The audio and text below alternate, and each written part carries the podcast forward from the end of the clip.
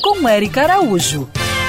Oi, gente! O Zoológico do Rio de Janeiro agora se chama Bioparque do Rio. A inauguração estava prevista para julho agora, mas com a pandemia as obras foram paralisadas. O diretor do Bioparque, Fernando Menezes, nos conta como estão enfrentando essa situação por lá. Nós estamos com as obras paralisadas desde meados de março, é, alinhado com a Prefeitura do Rio de Janeiro, naturalmente. A gente reforçou a equipe técnica e trabalhou aí com, com a divisão da, dessa equipe técnica em três equipes que se alternam dia após dia. Nós estamos com cerca de 20 e poucas pessoas por dia, totalizando aí quase 70 pessoas dedicadas à manutenção, limpeza, alimentação, bem-estar animal, condicionamento, para que todos eles realmente fiquem devidamente assistidos. Né? É, nós estamos aqui agora trabalhando um planejamento para fazer a retomada das obras. A gente está muito animado em entregar esse presente para a cidade. A gente acha que os animais merecem também os novos recintos. Né? A estrutura do zoológico é muito velha. A gente quer entregar esse bioparque, esse novo conceito de zoológico. Então a gente está realmente querendo retomar as obras.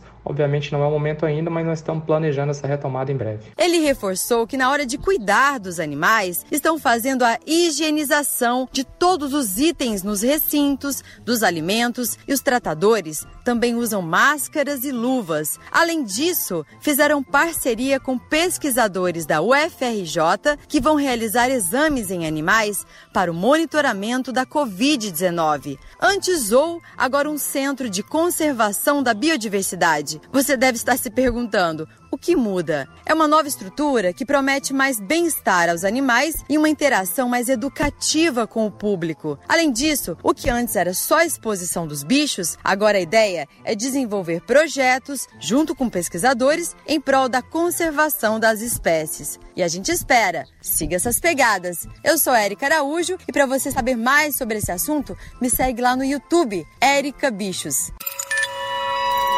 Quer ouvir essa coluna novamente? É só procurar nas plataformas de streaming de áudio. Conheça mais dos podcasts da Band News FM Rio.